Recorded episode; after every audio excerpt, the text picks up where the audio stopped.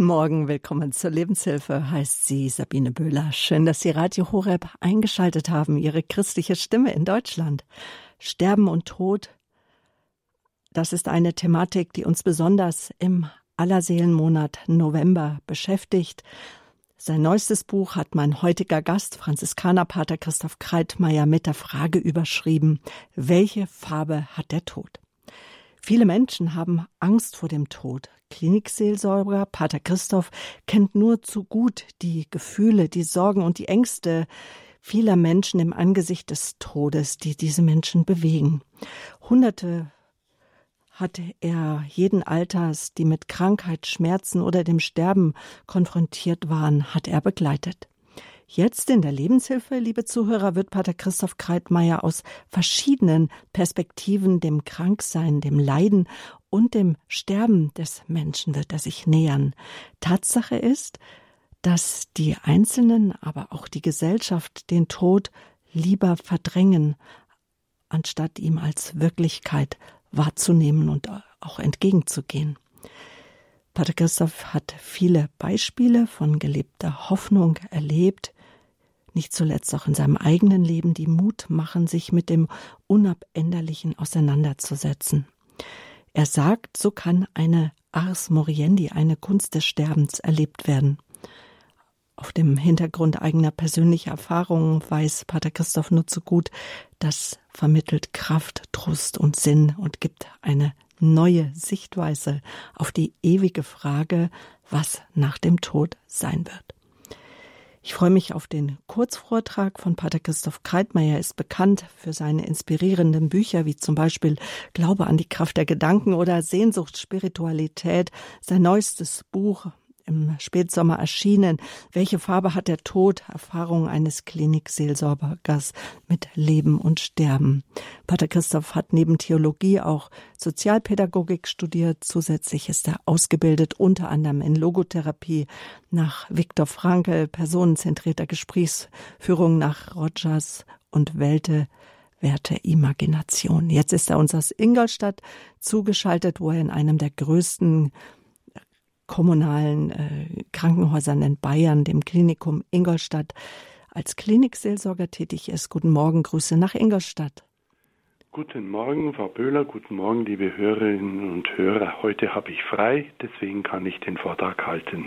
Und danke auch jetzt schon all den Kollegen, die Ihnen auch den Rücken frei halten. Denn ein Klinikseelsorger, den braucht es eigentlich immer. Ich könnte mir vorstellen, dass Sie rund um die Uhr in einem Einsatz sein können. Dennoch finden Sie immer wieder Zeit, auch Ihre Gedanken niederzuschreiben auch äh, Podcasts auf ihrer Homepage hochzuladen, die auch sehr empfehlenswert ist.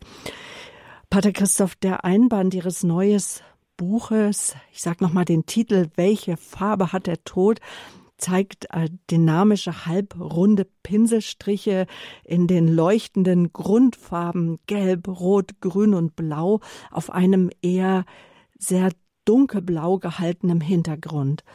Was möchten Sie mit dem Titel und auch mit dem Coverbild ausdrücken?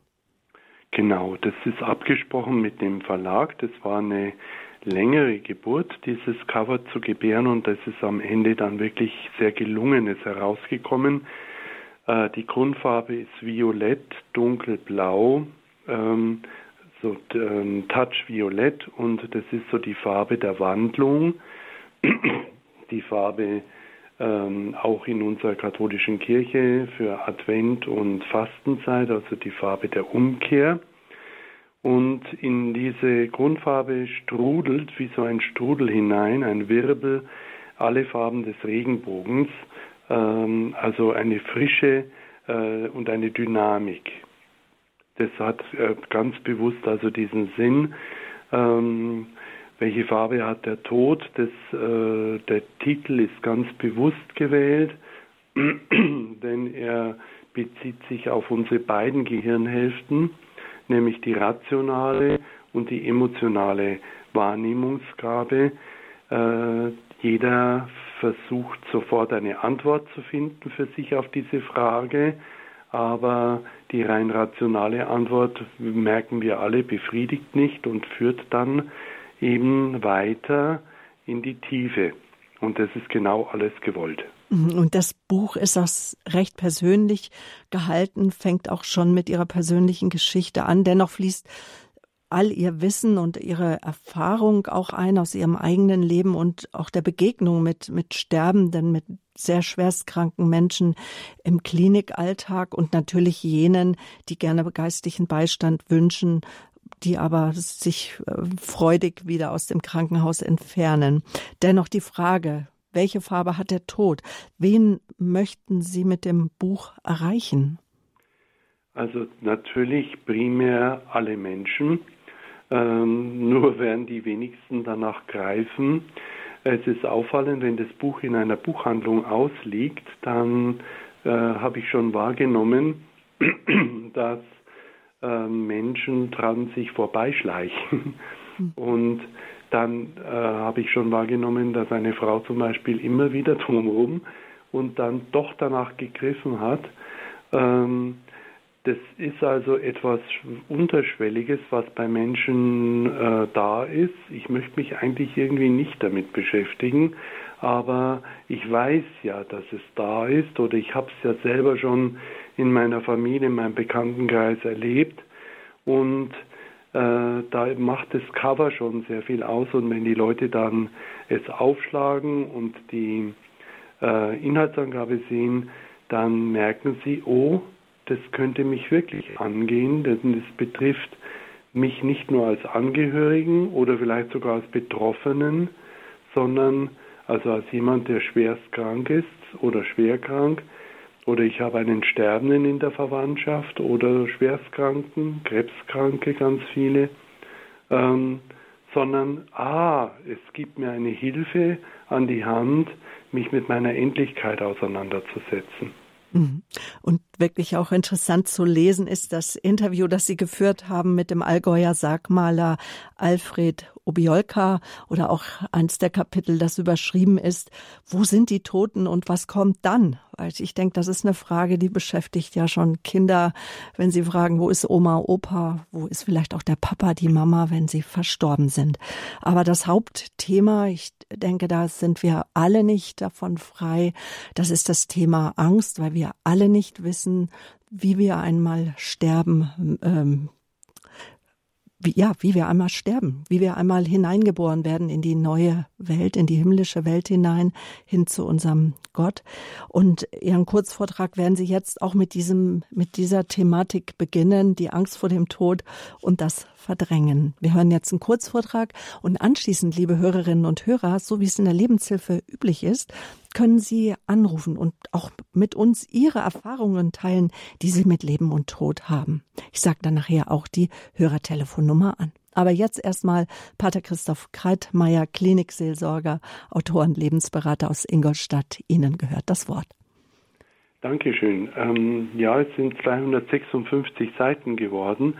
Die Betonung liegt jetzt auf Kurzvortrag. Genau, ich kann so ein kleines Kaleidoskop anbieten, um in das Buch hineinzuschauen, um äh, zu spüren, oh, da könnte ich vielleicht weiter äh, mich informieren wollen, ähm, packen wir es an.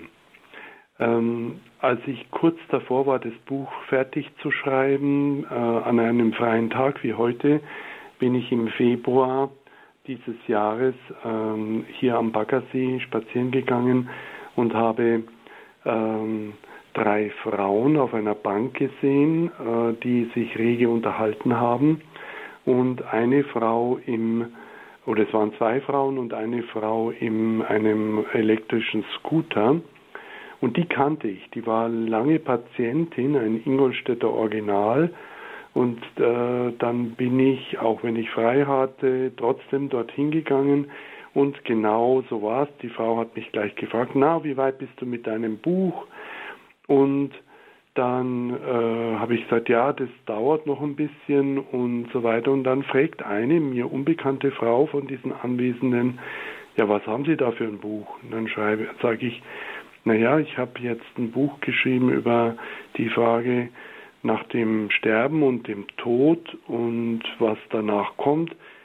Sie hätten das erleben müssen. Die Frau ist aufgesprungen, wie von der Tarantel gestochen und hat lauthals gesagt, darüber kann man doch kein Buch schreiben, äh, da weiß man doch nichts und wer soll denn das überhaupt lesen?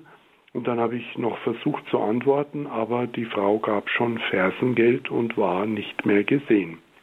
Das heißt, es ist eine der Reaktionen von Menschen, äh, eine sehr landläufige Reaktion, oh Gott, mit diesem Thema möchte ich nichts zu tun haben.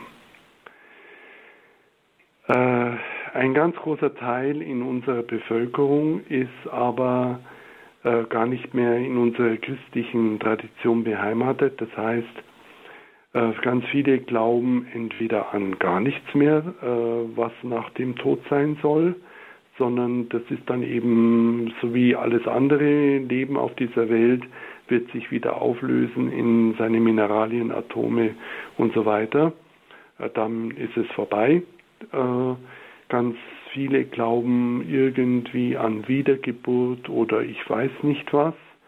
Und äh, ungefähr ein Drittel in unserer Gesellschaft sind noch christlich orientiert, ein bisschen mehr als ein Drittel. Und aber auch da sind ganz viele verunsichert und wissen gar nicht, was ist denn das mit diesen ganzen Dingen, die uns da von der Kirche erzählt worden sind. Ähm, Hölle, Fegefeuer, Himmel, was ist denn das mit Christus und der Erlösung und überhaupt. Deswegen gehe ich an dieses Thema mal zuerst immer rein äh, anthropologisch, also vom Menschen her aus und werde das immer wieder tun in dem Buch, aber habe natürlich eine Stimme des Christlichen, ganz deutlich und ganz wichtig. Ich sage Ihnen mal die einzelnen Kapitel, es sind acht Kapitel und da sage ich mal nur die Überschriften. Erstens die Angst vor dem Tod und das Verdrängen. Zweitens die Ars Vivendi, Ars Moyendi, die Lebenskunst, die Sterbekunst. Drittens Wissen hilft, was beim Sterben geschieht. Viertens Geburt und Tod erstaunliche Ähnlichkeiten. Fünftens Sinnsorge, Seelsorge, Lebenssorge. Sechstens Bestattung, klassisch oder modern. Siebtens der Sargmaler vom Bodensee. Und achtens, wo sind die Toten und was kommt dann? Das Thema Angst beschäftigt uns alle ein Leben lang und das Thema ist etwas, was wir immer uns äh, vor Augen haben und was wir gerne auch verdrängen. Wir fallen quasi durch die Schicksalsschläge und die Erfahrung mit der Endlichkeit immer wieder in ein Sterblichkeitsparadoxon. Das heißt, wir nehmen unterbewusst und unterschwellig immer dieses todernste Thema äh, wahr, aber wir wollen nicht, dass es uns die Freude am Leben verdirbt. Wir sind Menschen, die eben ein Leben lang begleitet werden, mit dem, ähm, uns mit der Angst auseinanderzusetzen. Die Angst wird uns nicht verlassen. Hier im religiösen Radio kann ich sagen, ja, es hat sogar Jesus bis zuletzt erlebt. Sie erinnern sich die Angst im Garten Gethsemane, die Angst am Kreuz. Die Angst begleitet uns ein Leben lang. Deswegen ist es wichtig, äh, mit den Zumutungen unseres Lebens uns auseinanderzusetzen. Und da schreibe ich persönliche Dinge von mir, wo ich mich schon auseinandersetzen musste, weil ich eben auch einiges erlebt und erlitten habe in meinem Leben. Ich bin ein kundiger Mensch, ein Mensch, der selbst im Laufe seines mittlerweile 61-jährigen Lebens einiges an Krankheiten erfahren hat und davon darunter auch teilweise wirklich schlimme Dinge. Das Ganze hat begonnen, äh, und damit will ich eigentlich schon aufhören mit den persönlichen Dingen, mit einem schweren Fahrradunfall im Alter von 16, mit äh, fünf Tagen Koma und alles, was danach folgte. Und das hat mein Leben damals eben in eine Bahn gebracht, Äh, da wurde dieser junge äh, Jugendliche wurde sehr ernst und hat mich letztlich in die Ebene äh, der Frage, was ist denn das mit dem Leben und was soll denn das überhaupt, die Sinnfrage und dann letztlich auch die Gottesfrage gestellt und mich in diese Richtung ge gebracht, wo ich jetzt eben seit fast 40 Jahren bin, geistlicher Franziskaner. Vor drei Jahren musste ich einen Krebs erleiden, äh, der wurde dann total operiert und bis jetzt schaut es gut aus, dass ich ihn überwunden habe. Es gibt die verschiedensten Formen, wie wir mit der Angst umgehen. Die beschreibe ich in dem Buch. Es gibt die Formen der Vermeidung, des Ausweichens, der Verdrängung. Ich könnte dazu Beispiele aus der Praxis erzählen, ähm, die ich eben im Krankenhaus erlebt habe. Ich habe in meinem Buch, ich habe in meinem Buch ähm, sechs Jahre äh, Praxiserfahrung reflektiert. Die Beispiele, die ich erwähne, sind anonymisiert und von den äh, Betreffenden erlaubt, dass ich sie verwende. Mm, ja, es gibt also die verschiedensten Formen, die ich jetzt näher beschreiben könnte, wie man mit Angst umgeht. Ich möchte es nur andeuten. Wichtig ist eine Erkenntnis in meinem Leben, äh, dass je weniger ich weiß, desto weniger, äh, desto mehr Angst habe ich. Also das Stichwort Unwissenheit macht Angst, Wissen hilft.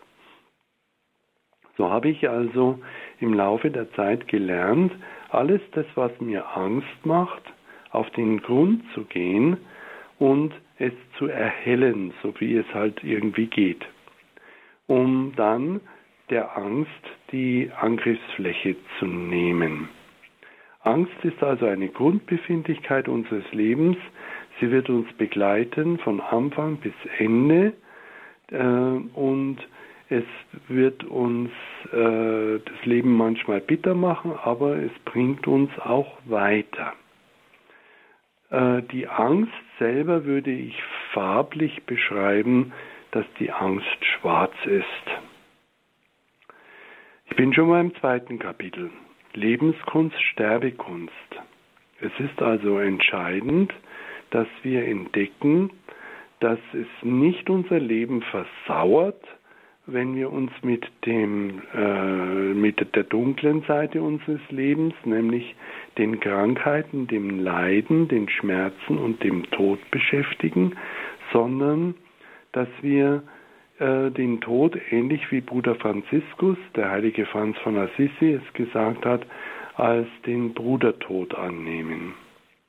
Der Tod als Endpunkt und Beschließer unseres Lebens gilt den Anhängern der heutigen Gesundheitsreligion, so möchte ich sie nennen, also ich habe ein Recht auf Gesundheit und muss alles dafür tun, der gilt der Tod als der Todfeind. Frühere, vergangene Zeiten sahen das ganz anders. Sie nannten den Tod Gevattertod, Freund Hein, denn ein unendliches Leben ohne Tod wäre die Hölle auf Erden. Früher lebte der Mensch 40, 50 oder 60 Jahre und dazu kam das Jenseits hinzu, also das ewige Leben. Heute liegt die durchschnittliche Lebenserwartung bei über 80 Jahren, aber die Ewigkeit gibt es nicht mehr. Das Jenseits hinter der Grenze des Todes schrumpft zu einem Nichts zusammen. Die Menschen müssen alles in ihre kurze Lebensphase hineinpacken. Das Diesseits ist sehr stressig geworden und sehr brutal, weil man keine Zeit hat. Ganz anders der lebenslustige Wolfgang Amadeus Mozart zum Beispiel im 18. Jahrhundert, der als junger Mensch am 4. April 1787 etwas Bedenkenswertes an seinen Vater schreibt. Da der Tod genau zu nehmen der wahre Endzweck unseres Lebens ist, so habe ich mich seit ein paar Jahren mit diesem wahren, besten Freunde des Menschen so bekannt gemacht, dass sein Bild nicht allein nichts Schreckendes mehr für mich hat, sondern sehr viel Beruhigendes und Tröstendes. Und ich danke meinem Gott, dass er mir das Glück gegönnt hat, mir die Gelegenheit zu verschaffen, ihn als den Schlüssel zu unserer wahren Glückseligkeit kennenzulernen. Und Mozart sagt weiter, der junge Mozart, ich lege mich nie zu Bette, ohne zu bedenken, dass ich vielleicht, so jung als ich bin, den anderen Tag nicht mehr sein werde, und es wird doch kein Mensch von allen, die mich kennen, sagen können, dass ich im Umgange mürrisch oder traurig wäre. Und für diese Glückseligkeit danke ich alle Tage meinem Schöpfer und wünsche sie von Herzen jedem meiner Mitmenschen.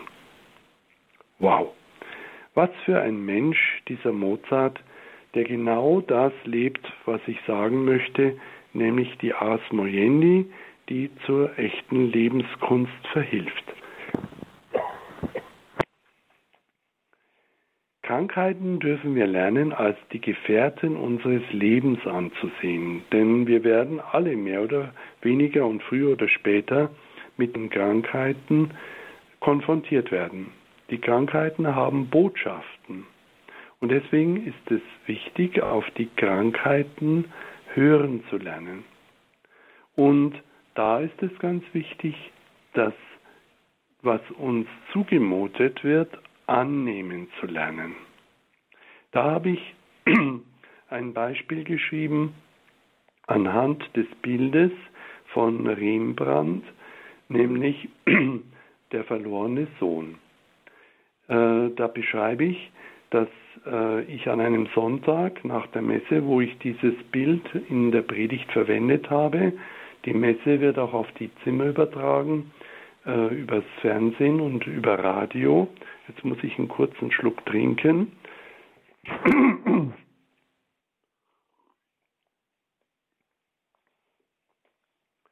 Es ist Erkältungszeit. Mhm.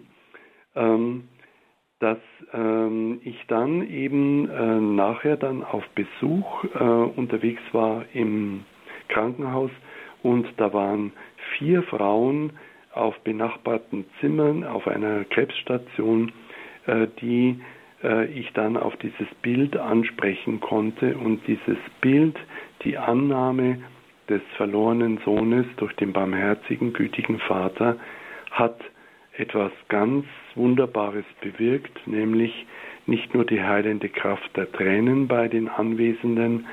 Von vier Frauen äh, haben drei Frauen äh, vom Glaubenshorizont das mitmachen können.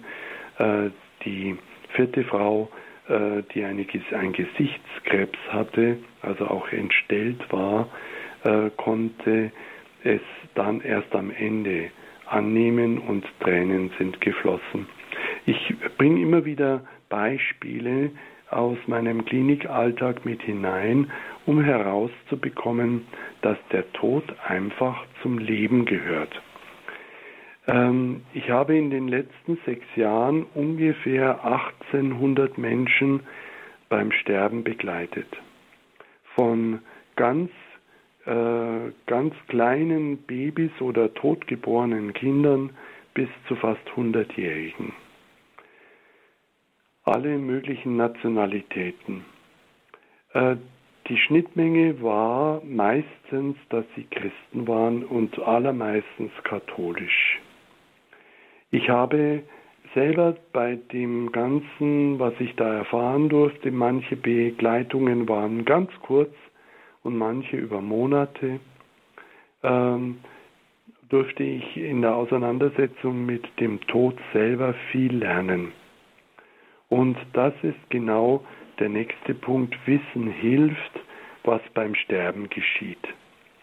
Da beschreibe ich ganz, ganz viel ähm, aus der wissenschaftlichen Erkenntnis, aus der medizinischen Erkenntnis, aber eben auch aus Erkenntnissen, die äh, von anderen Seiten herkommen, nämlich zum Beispiel dem tibetischen Totenbuch, einer Erfahrung aus 5000 Jahren äh, spiritueller Erfahrung.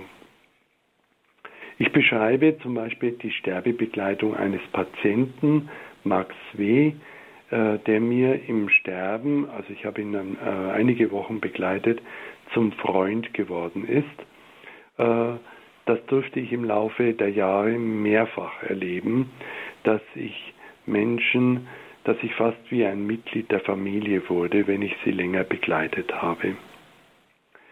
Dann habe ich festgestellt, aufgrund einer persönlichen Erfahrung, nämlich, dass ich eines Nachts gerufen wurde, äh, was ja auch oft passiert, eines Nachts gerufen wurde äh, auf die äh, Kinderstation, auf die Geburtsstation, nicht Kinderstation, auf die Geburtsstation.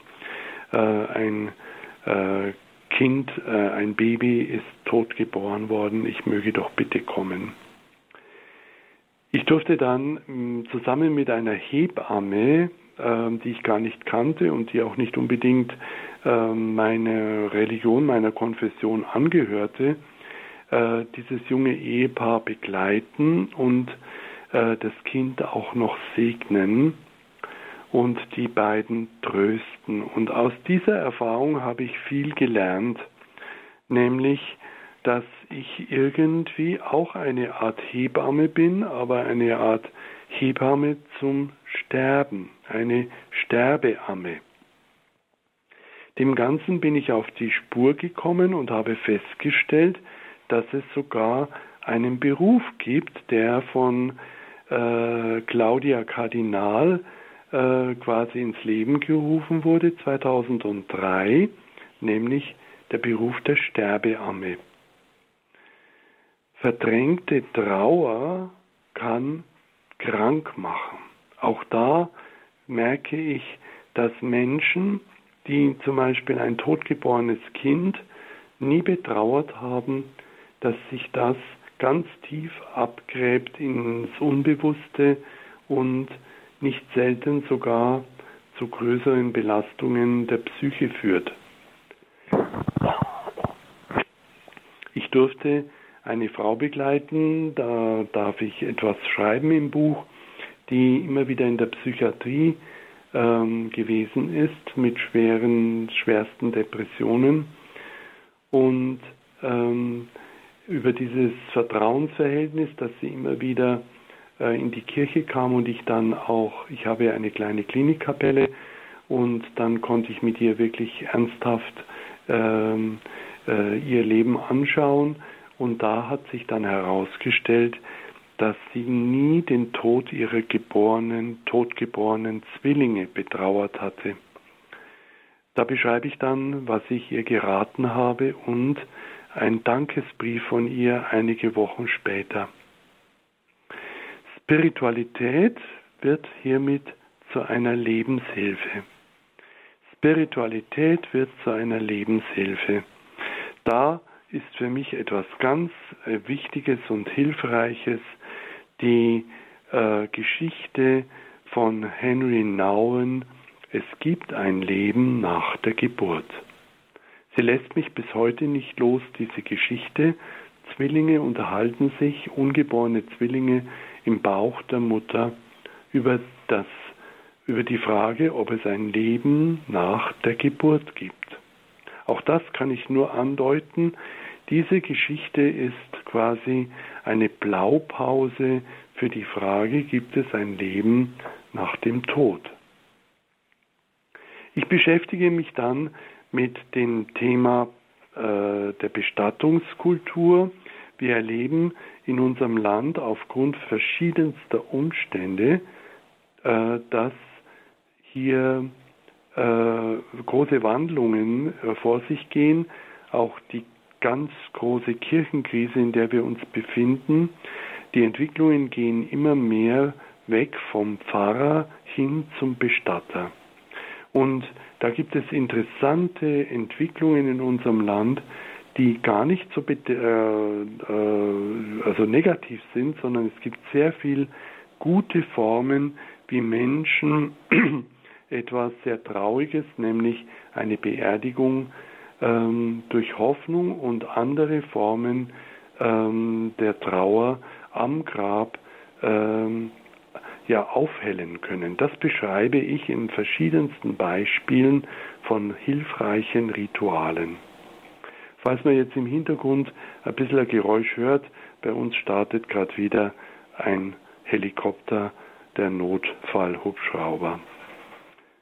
Ja, und aus dieser Erfahrung, dass es eben neue Formen äh, des Umgangs mit äh, dem Tod äh, und der Bestattung gibt, durfte ich einen Maler kennenlernen. Äh, auch diese ganze Begegnung beschreibe ich im siebten Kapitel der Sargmaler vom Bodensee. Äh, das ist sehr beeindruckend. Ein Mann, der ähm, Särge, er nennt sie Schreine, ganz anders bemalt. Er bemalt sie. Die sind nicht nur Holz und dunkel, sondern auf diesen Särgen sind Blumen, sind Vögel, sind Schmetterlinge. Die Schmetterlinge nennt er Freudlinge. Der Schmetterling ist ja ein Sinnbild für ein uraltes, auch christliches Sinnbild für Metamorphose, für große Verwandlung, für Auferstehung. Und als letztes Kapitel, wo sind die Toten und was kommt dann, für uns Christen eigentlich eine klare Antwort, aber wie schon gesagt, viele Christen sind verunsichert heute. Äh, die Glaubenslandschaft in unserem Land verändert sich massiv. Der christliche Glaube ist sehr ähm, poröse geworden.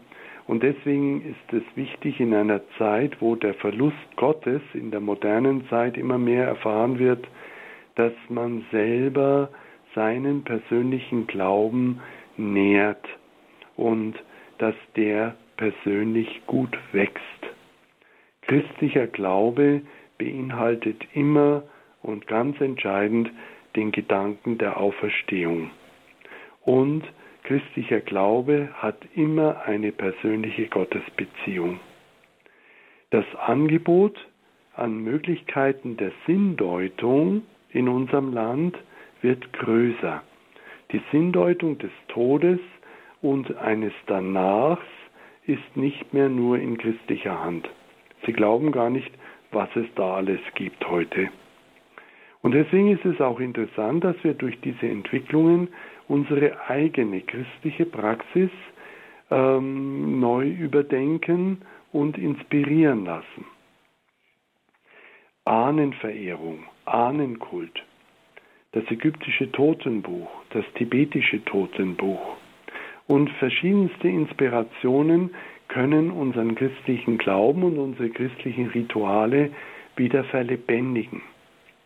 Ich habe schon erlebt, ich war ja selber schon Pfarrer und auch Kaplan, äh, ich habe Großstadtseelsorge erlebt, ähm, ich habe erlebt, äh, dass wir, äh, wir, also unser Team, beerdigen mussten, quasi im 20, 25 Minuten Takt, also unglaublich und unmöglich.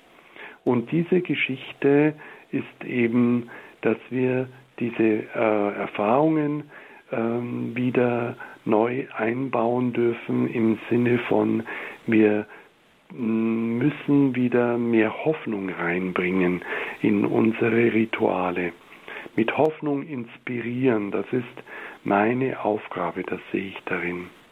Und auch da habe ich wieder Beispiele aus meiner Praxis und ich sehe gerade, dass die Zeit vorangeschritten ist. Es ist 34, 10.34 Uhr und ich deswegen äh, schaue ich jetzt, äh, dass ich mein Buch vorübergehend schließe und Sie einlade, mit mir uns über dieses interessante Thema, was denn der Tod für mich selbst bedeutet und mein Leben, meine Erfahrungen mit Leben und Sterben, dass wir uns darüber austauschen. Dazu lade ich Sie jetzt herzlich ein. Pater Christoph, herzlichen Dank. Pater Christoph Kreitmeier, Klinikseelsorger, Buchautor, hat sein allerneuestes Buch, Welche Farbe hat der Tod? Erfahrungen eines Klinikseelsorgers mit Leben und Sterben. Ganz kurz so uns dargebracht.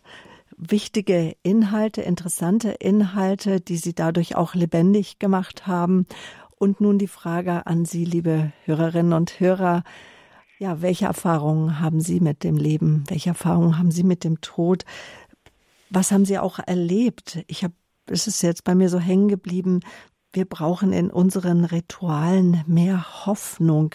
Es ist zum Teil ja so eine Hoffnungslosigkeit. Ja. Nach dem Tod ist ja. alles vorbei. Ich kenne auch unendlich viele Menschen, die versuchen auch gerade im Lebensalter noch viel, viel, viel zu erleben viele Nahrungsergänzungsmittel zu sich zu nehmen, ein gutes Leben zu führen, vielleicht auch als Christ regelmäßig schon Spirituelles wahrzunehmen, um einfach gut leb zu leben. Aber wie ist das dann, wenn wir dem Tod entgegenblicken, wenn wir sehen, der Körper welkt, der Geist welkt, womöglich stellt sich dann noch eine Demenz ein oder wir beobachten das bei anderem, wie auch der Geist schwindet. Ängste kommen hoch. Lassen Sie uns darüber austauschen. Die Nummer, das ist die 08328. Die Nummer ist die 089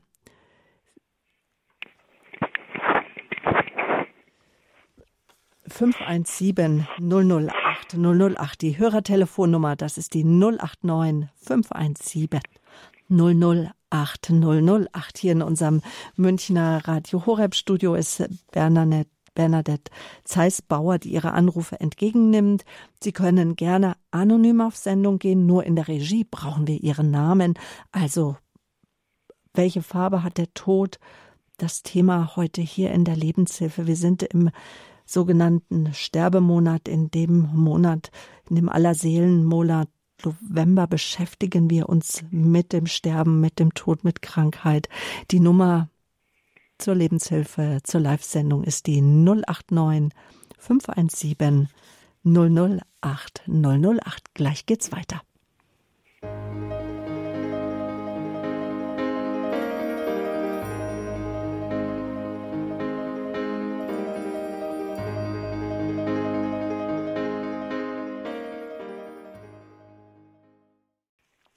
Willkommen, schön, dass Sie eingeschaltet haben hier in der Lebenshilfe bei Radio Horeb mit Pater Christoph Kleitmeier aus Ingolstadt, Klinikseelsorger, Autor zahlreicher Bücher. Neu erschienen ist sein Buch Welche Farbe hat der Tod?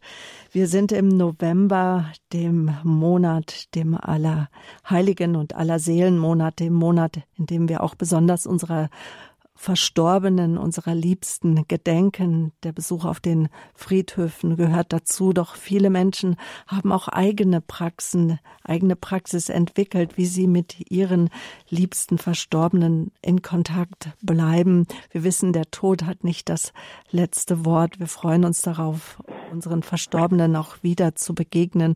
Und manch einer sagt, ich stehe auch immer noch in Kontakt, weil im Herzen lebt der verstorbene Mensch einfach weiter, weil er mir vieles mitgegeben hat, mich geprägt hat, mich begleitet hat.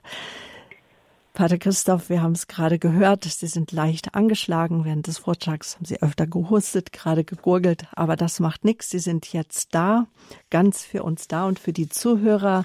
Die Leitungen sind voll. Wir freuen uns auf das Gespräch mit Ihnen, liebe Zuhörer. Ähm, als erstes möchte ich aus Bocholt Frau Mechthild Steverding-Klotz begrüßen. Guten Morgen. Ja, guten Morgen, äh, Pater Kreitmeier. Wir haben schon öfter miteinander gesprochen. Sie haben mir mal gesagt, ich wäre nicht mehr kaputt machbar. Also ich habe jetzt meinen Vater ans Ende begleitet. Heute vor acht Wochen starb mein Vater im Alter von 97 Jahren und sieben Monate. Ich bin jeden Tag zu ihm ins Seniorenheim gegangen und die Leute hier vor Ort haben gesagt, warum machst du das? Ich sage, weil ich meinen Vater liebe und weil ich ihm das wiedergebe, was er mir gegeben hat. Dann sagte ein Pfleger mir, wäre das nicht schön, wenn es jetzt eine Tablette gäbe? Und ihr Vater hätte es geschafft. Ich habe diesen Pfleger angeschaut und habe gesagt, nein, wir beide glauben an Jesus Christus. Dann habe ich auf das große Kreuz, das über seinem Bett hing, das hing 68 Jahre über dem Ehebett meiner christlichen, religiösen Eltern. Und habe ich ihm gesagt, nein, das ist nur ein ganz leichtes Kreuz, das wir beide zu tragen hat. Jesus hat alles auf sich genommen für uns. Und nach diesem Gespräch sagte er, Sie konnten mir das besser vermitteln als ein Priester. Ich glaube jetzt ein wenig mehr an Gott. Also ich habe Dinge erlebt. Also Mein Vater hatte ein Requiem vom Feinsten. Meine ganze Familie ist atheistisch. Ich hatte Angst vor diesem Tag. Mhm. Vater stand vorne in der Liebfrauenkirche. Ich, ich war so dankbar. Ich habe allen gezeigt, dass ich keine Angst vor dem Tod habe. Und das haben mir auch meine Freunde nachher gesagt. Also wir haben viel von dir gelernt, Mechthild. Wie du deinen Vater begleitet hast. Selbst in der Kirche hast du eine Ausstrahlung gehabt, so positiv. So eine Dankbarkeit, das konnten wir alle empfinden und wir haben viel von dir gelernt. Also mein, sogar mein Schwiegersohn, der atheistische Schwiegersohn, wo ich Hausverbot hatte und ich die Enkel nicht sehen durfte, ist an diesem Tag zu mir zurückgekommen, am Tag der Beerdigung meines Vaters. Und ich bin einfach baff, weil viele Priester sagen auch zu mir, ihr Vater hat Fürbitte geleistet oben im Himmel. Und da bin ich auch fest von überzeugt. Ich habe keinerlei Angst mehr vor dem Tod. Ich habe meinen Vater ans Ende begleitet, im Seniorenheim, meine Mutter komplett alleine zu Hause mit Morphiumspritzen und meinen behinderten Bruder auch im Seniorenheim. Also ich habe alle Angst verloren. Bei uns stand auf jeder Todesanzeige, mhm. der Tod ist das Tor zum Leben. Das wollte ich dazu beitragen. Boah, Amen, Halleluja. Diese Ausstrahlung haben Sie jetzt auch noch und die strahlt hinaus ins ganze Land. Herzlichen Dank für Ihr Glaubenszeugnis und Ihre Glaubenskraft. Dankeschön. Grüße nach Bocholt. Und wir gehen weiter nach Freising, nach Bayern. Dort ist Maria Jung am Telefon. Grüß Sie Gott. Hallo, grüß Sie, grüß Sie, Pater Kreitmeier. Ja, ich bin Palliativcare-Fachkraft, habe elf Jahre Sterbende begleitet oh ja. und ähm, habe da natürlich viel Erfahrung sammeln können. Äh, am Ende des Lebens, wenn die Leute den Tod vor Augen haben, ist immer das eine Frage, wohin geht's? Mhm. Und äh, die Menschen gehen ganz unterschiedlich damit um. Aber was ich deutlich äh, sehen konnte über all äh, die Jahre, war, dass Menschen, die auf ähm, viele Züge aufspringen, nicht gut sterben. Ja. Also wenn der Priester kommt und der Schamane kommt und äh, äh alle möglichen anderen äh, ähm, esoterischen Sachen drin sind, weil man halt einfach alles ausprobieren will, äh, äh, um nicht zu sterben, dann sterben die Leute sehr schwer. Das und das hat auch bestätigen, ja. ja kann ich da, bestätigen. Da, ja, das glaube ich Ihnen. Und ich habe äh, deswegen auch einen Katechistenkurs gemacht in Hochaltingen, um besser Rede und Antwort stehen zu können, um äh, einfach die Menschen in den, in den Menschen das äh, Vertrauen in, in Jesus, in Gott zu wecken mit der Hilfe der Mutter Gottes. Und da habe ich viele schöne Erfahrungen machen können, dass die Menschen dann doch nochmal umkehren und, und dann in Frieden sterben können. Also vielen geschaut, Dank. dass ich einen Priester habe, dann zur Krankensalbung, dass ich die Angehörigen ja. überreden kann, de, diesen Weg zu gehen. Aber es ist nicht leicht. Also, ja, also vielen ja. Dank für diese äh, elf Jahre. Da sind Sie mir sogar um einige Jahre voraus. Ähm, diese elf Jahre, die haben Ihr Leben und Ihr Fühlen und Ihr Denken verändert. Das spüre ich direkt, wie Sie reden. Und zwar zum Positiven. Sie sind entschiedener geworden aber nicht im Sinne der Verbiestertheit, sondern im Sinne der Klarheit.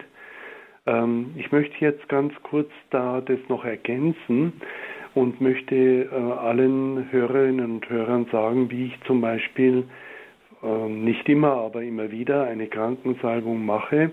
Das darf ich ja als Priester. Das kannst du in fünf Minuten abhaken, wenn ich das so böse sagen darf. Ähm, das gibt auch Priester, die das so machen und das ist schrecklich.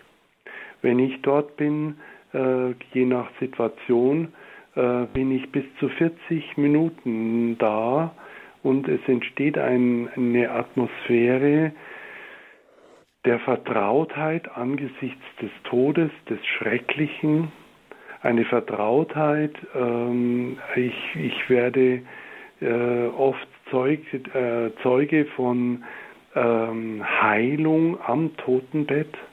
bei Angehörigen, äh, wo Menschen äh, durch meine Möglichkeiten, die ich ihnen eröffne, ähm, ich lasse sie das Ritual selber mitvollziehen, also es macht nicht nur ich als Priester, sondern manchmal, nicht immer, äh, lasse ich auch andere äh, Anwesende, vor allem die ihre Verstorbenen sehr geliebt haben, äh, auch das heilige Öl äh, ein Kreuzzeichen machen, nachdem ich die Salbung gegeben habe.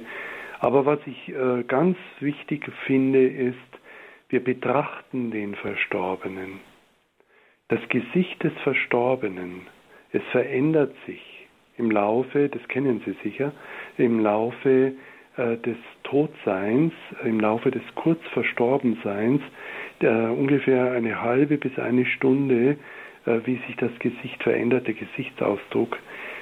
Bis auf ganz wenige Ausnahmen habe ich nur gelassene, fast äh, erlöste Gesichtsausdrücke gesehen und das beschreibe ich, lasse ich die Angehörigen entdecken und beschreiben. Sie glauben gar nicht, was da für Atmosphären von, von Heilung entstehen. Manchmal höre ich dann, wenn ich gehe, ach, war das schön oder Mann, das tut so gut oder oder, obwohl gerade der Geliebte verstorben ist. Das ist schön, dass Sie das so machen. Das habe ich jetzt nicht so oft erlebt. Das glaube ich Ihnen, ja. Danke, Pater Christoph, das ermutigt auch, äh, weil viele Angehörige, Freunde haben den Impuls, noch einmal die ähm, Krankensalbung, dieses doch wichtige Sakrament anzustoßen, vielleicht auch bei einem Angehörigen, der nicht unmittelbar im Sterben liegt. Aber wir wissen, es ist auch ein Sakrament, das heilt nicht nur am Körper, sondern auch in der Seele, auch Angehörige heilt. Und gerade im Angesicht von Krankheit und Tod ist es so wichtig, in eine Kultur des Lebens, in eine Kultur des Sterbens hineinzufinden. Dankeschön dafür. Frau Jung war das aus Freising. Sie hat uns angerufen hier in der Lebenshilfe bei Radio Horeb und sie hat die Hörertelefonnummer gewählt, die 089 517 008 008. Auch Sie können anrufen. Wenn Sie sich noch nie bei uns gemeldet haben oder lange schon nicht mehr angerufen haben, hören Sie vielleicht erstmal eine Bandansage. Sind Sie davon nicht irritiert? Das heißt nicht, dass Sie irgendwelche Kosten haben, sondern das sind in Anführungsstrichen einfach nur unsere Datenschutzbestimmungen. Ja, welche Erfahrungen haben Sie mit dem Leben? Welche Erfahrungen haben Sie mit dem Tod und Sterben? Welche Farbe hat der Tod? Das ist unser Thema hier mit Pater Christoph, erfahrener Klinikseelsorger aus Ingolstadt. Frau Gampel, auch Sie haben uns angerufen aus München. Ja, mhm. guten Morgen. Ich höre jetzt ganz begeistert den Vortrag, warte aber eigentlich auf das Thema, die Farbe des Todes, das waren jetzt, das war, das verbinde ich tatsächlich mit hell, dunkel, rosa, äh, mit allen Farben, Schattierungen. Aber ich höre immer nur von von äh, Kummer und Leid und eigentlich die einzigste Farbe, die aufgetreten ist, das ist die Angst ist schwarz. Ja. Und äh, Sie haben sehr wach zugehört. Vielen Dank. Und auf Ihre Frage, es ist kurz, kurz vor elf. Wunderbar, dass Sie die Frage stellen. Auf die habe ich eigentlich schon gewartet, nämlich mit einem Schmunzeln. Äh, genau, welche Farbe hat denn jetzt nun eigentlich der Tod? Ähm, das wird jeder für sich beantworten dürfen. Äh, ich sage manchmal, für mich ist die Farbe entweder hell transparent, also das ist auch wieder nicht definierbar, hell transparent oder dunkelbunt. dunkelbunt, also im Sinne von, wir werden angesichts des Sterbens, also ich rede hier immer nur von dem normalen Sterben und nicht dem schrecklichen Sterben in Terroranschlägen oder Krieg, sondern äh, dem normalen Sterben in Alten- oder äh, Krankenhäusern.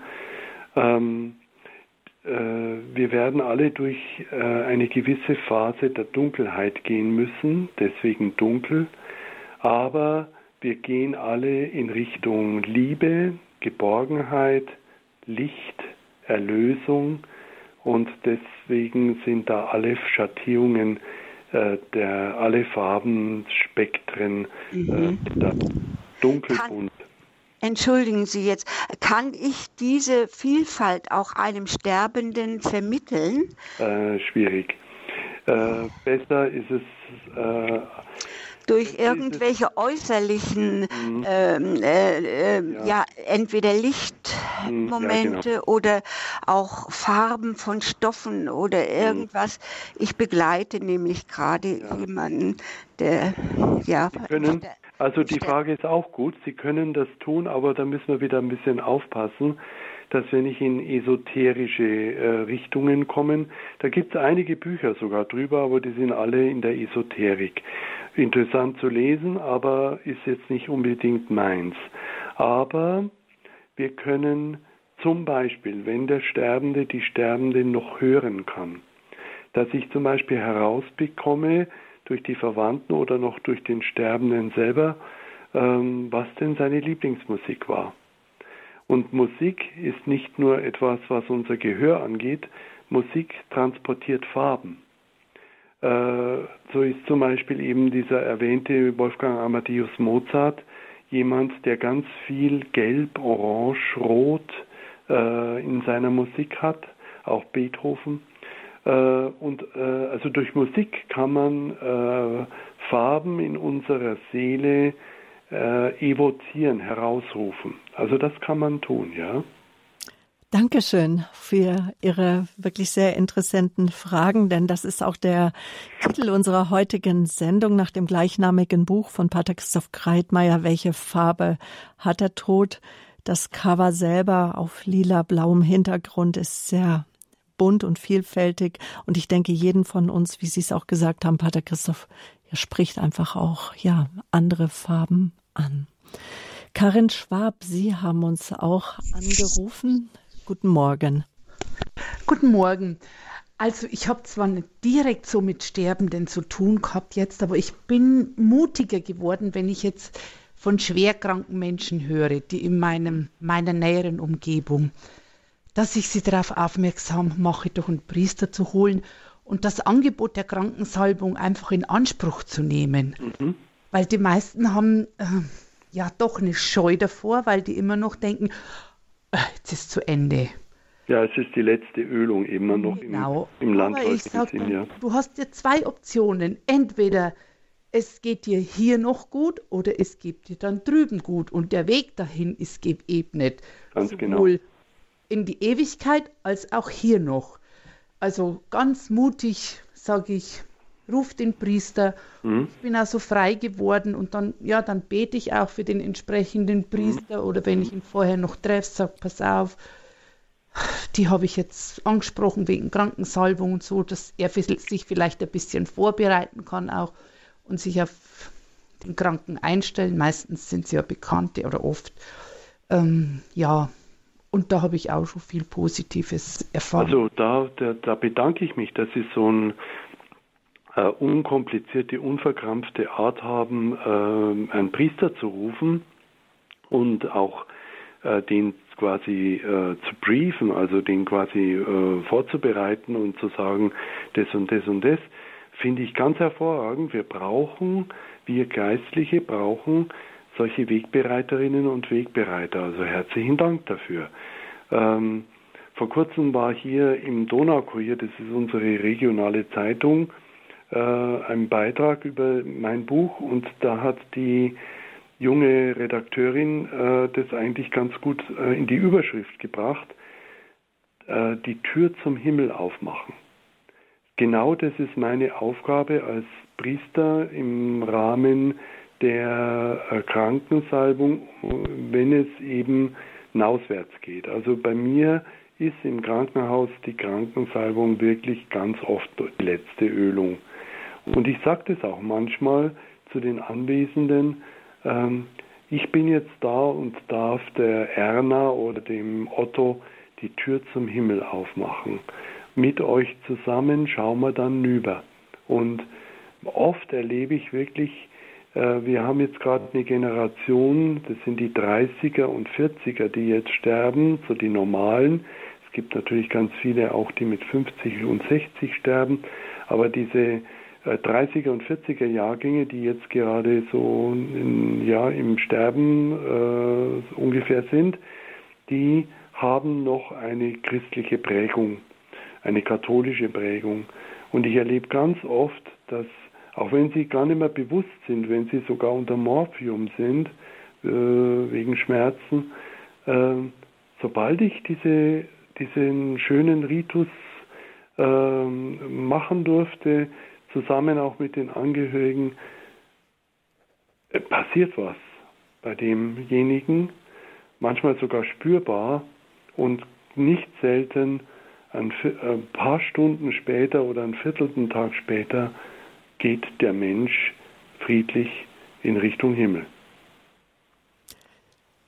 Aus Tannon der Röhm hat uns Karin Schwab erreicht. Ganz herzlichen Dank ja nochmal, dass Sie uns auf die Krankensalbung, das wichtige Sakrament auch angesprochen haben. Auf Wiederhören. Alles Gute auch für Sie. Ja, die letzten zwei Hörer haben wir noch in der Leitung, die wir auf Sendung nehmen wollen, hier in der Lebenshilfe bei Radio Horeb Leben mit Gott. Das ist Frau Killer aus Schondorf am Ammersee, die ich als erstes begrüßen möchte. Hallo, Frau Killer. Hallo, grüß Gott. Ähm, eine kurze ähm, Anmerkung. Meine liebe Patin ist leider letztes Jahr ganz plötzlich verstorben. Sie war ein sehr frommer Mensch, alleinstehend, hat in einem Mädchenwohnheim noch im hohen Alter gelobt, gelebt in einem kleinen Zimmer, fast wie eine Klosterschwester mhm. und hat aber dann ist, recht plötzlich gestorben und hat aber noch nach dem Priester gerufen.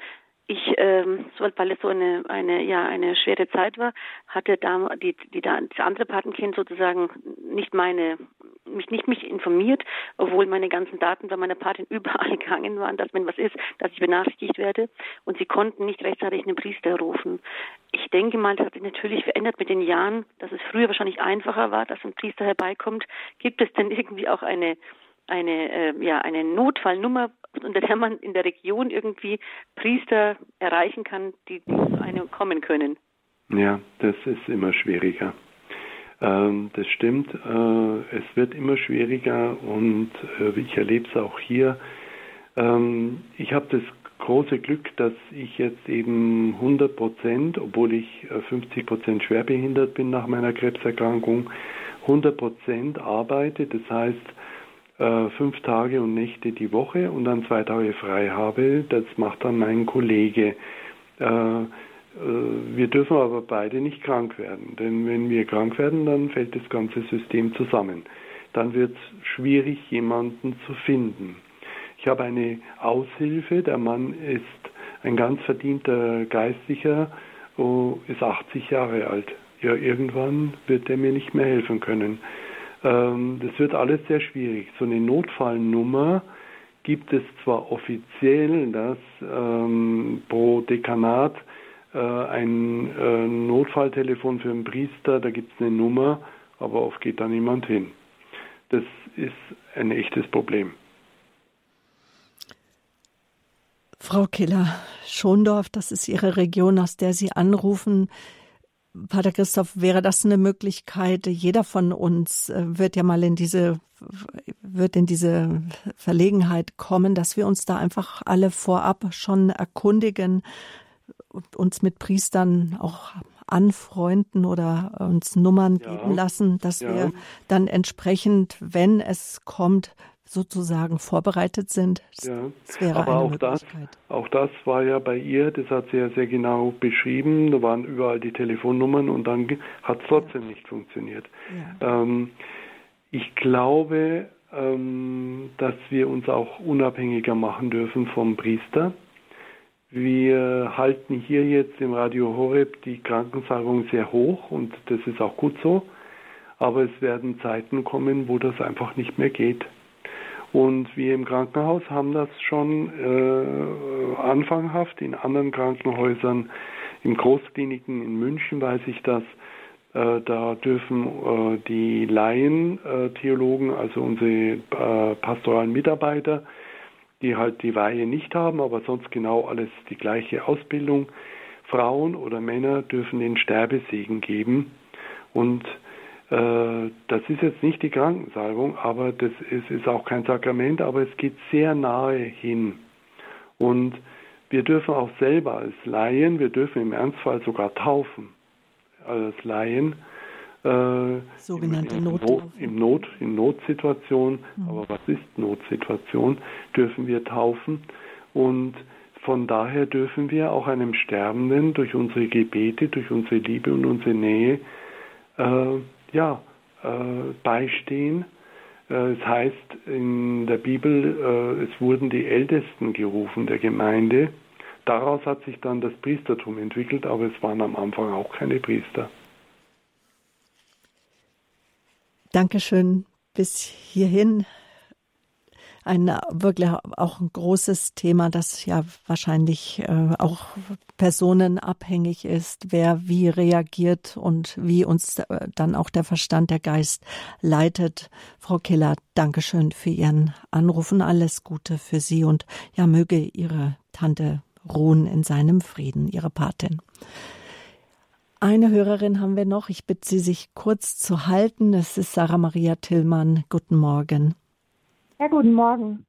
Ich habe ähm, einen Beitrag ähm, von mir und zwar betrifft es besonders die Trauer.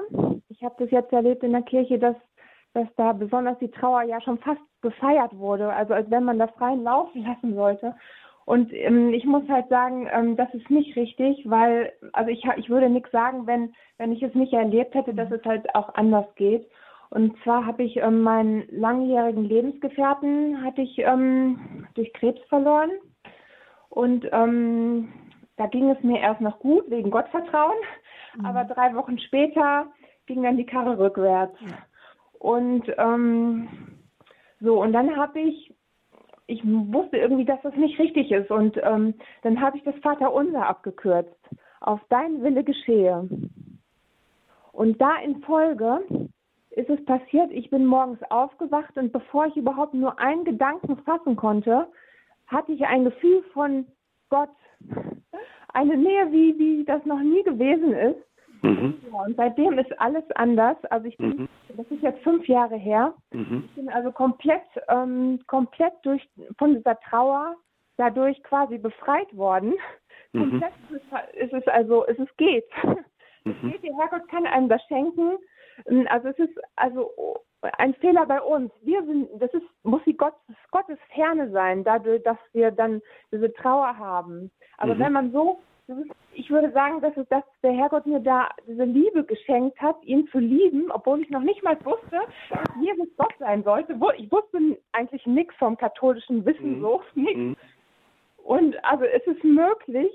Und wenn man dann so verliebt ist, ist natürlich mhm. eine Trauer, ähm, worunter man leidet, eigentlich völlig unmöglich. Also, also bei mir war das nicht. Und das würde ich, würde ich euch gern sagen. Und ja, das war mein Beitrag so.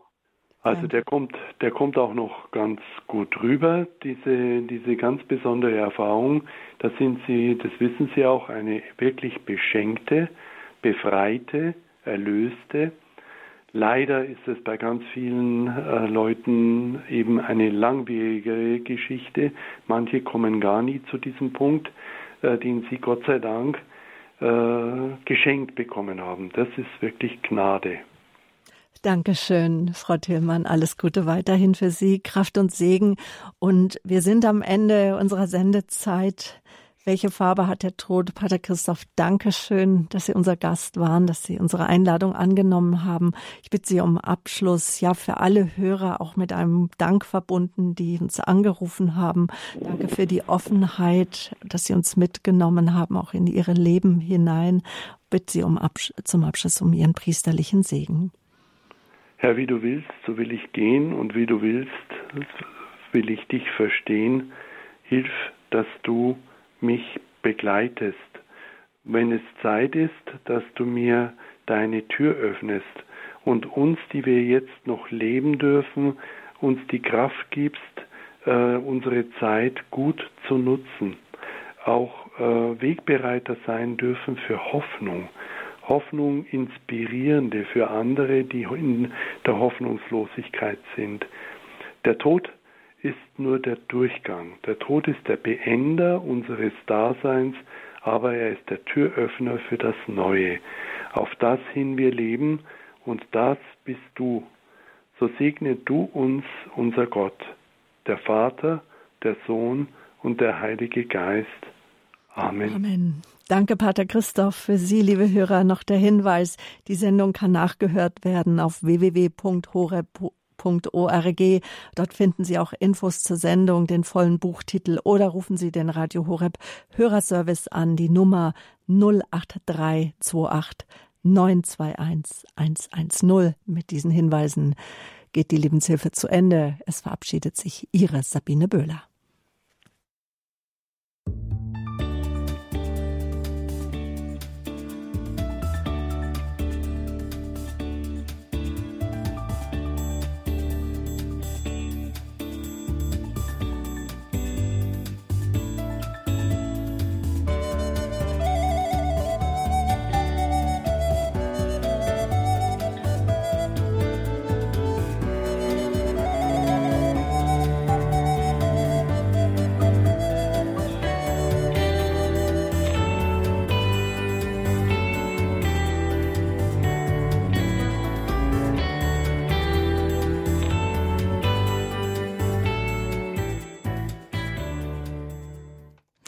Es ist elf Uhr. zehn.